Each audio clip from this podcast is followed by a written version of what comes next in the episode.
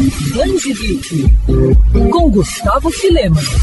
Uma pequena planta criada pela inteligência artificial que pode ajudar na luta contra uma organização criminosa e na busca de um filho por respostas sobre a morte do pai. Essa é apenas uma pequena amostra de Money, a ciência do amanhã, livro do mestre em engenharia mecânica Alberto Dalmolin Filho. Na obra acompanhamos Balner, filho de um mega empresário vítima de um grupo responsável por uma onda de sequestros internacionais. Querendo mudar esse cenário, o jovem percebe que só a ciência será capaz de frear essa onda de crimes. Com isso, ele investe toda a fortuna na construção de um Instituto de Tecnologia Avançadas. Segundo o autor Alberto Dalmolin, o leitor vai encontrar bastante ação e ficção científica no livro. Uma organização criminosa internacional que sequestrava empresários em todo o mundo. E a Polícia Internacional nada podia fazer até que sequestraram um empresário chamado Celso e, depois de 30 dias a família encontrou o corpo dele e o filho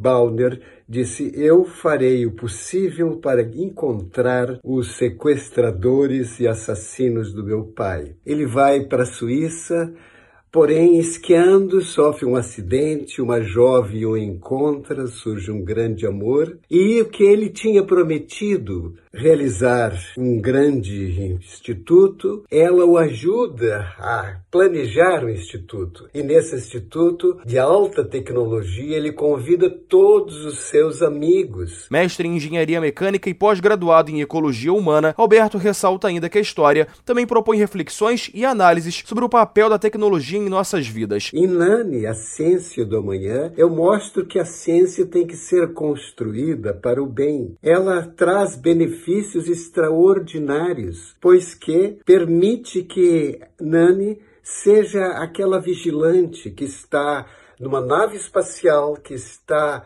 no fundo do mar, que está nas casas, que está nas creches, que está junto aos idosos, que está em toda parte onde precisa, precisa-se de alguém que possa indicar, possa receber e emitir pensamentos, pois Nani tem essa qualidade de receber as ondas emitidas, ondas cerebrais, ondas elétricas provenientes do cérebro e transmitir para sistemas sensíveis o livro foi traduzido para o inglês, pois quero que chegue em todos os cientistas de todas as áreas.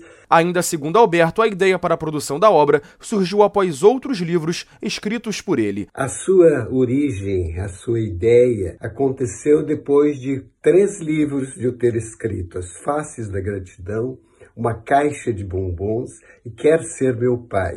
A ideia foi justamente é mostrar que a ciência pode resolver muitos problemas do mundo.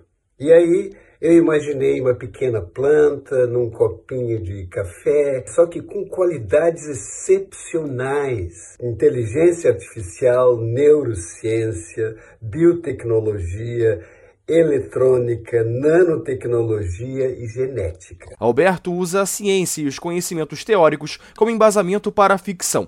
Money, a ciência do amanhã, já está disponível em formatos físico e digital. Quer ouvir essa coluna novamente? É só procurar nas plataformas de streaming de áudio. Conheça mais dos podcasts da Band FM Rio.